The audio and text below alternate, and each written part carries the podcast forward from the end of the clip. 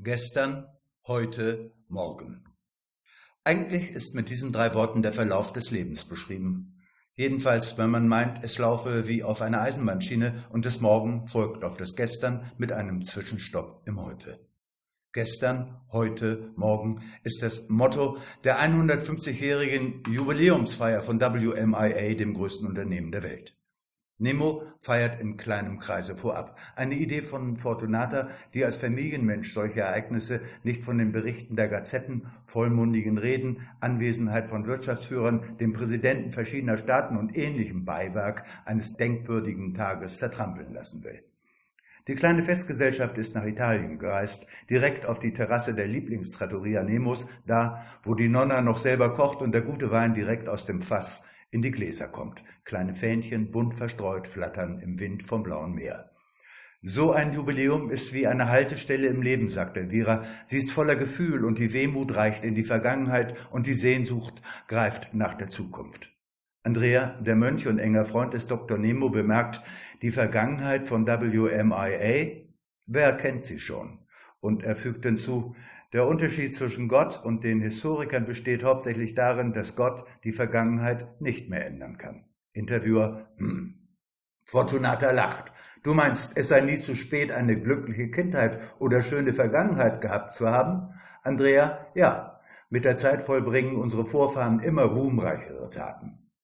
Die Wirtin Daniela reicht Aperitivo, das sind diese kleinen Andeutungen aus dem Reich handgemachter Gaumenschmeichelei, gerade gut, um einem das Wasser im Munde zusammenlaufen zu lassen. Umbra, Nemo, heute ist ein glücklicher Tag. Du hast wie immer eine gute Hand bei der Auswahl der Location und auch sonst.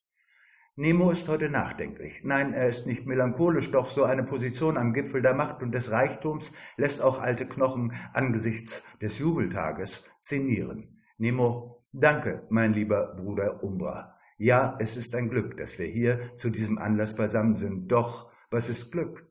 Im Laufe meiner Zeit als CEO habe ich bemerkt, dass man selten weiß, was Glück ist, aber man weiß meistens, was Glück war.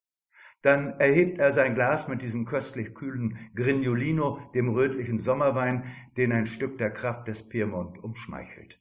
Nemo, auf die Zukunft von WMIA und auf uns alle. Fortunata auf die Zukunft. Sie ist etwas, das meistens schon da ist, bevor wir damit rechnen. Dann leert sie das Glas in einem Zug, schenkt sich ein neues ein und dreht sich eine Zigarette.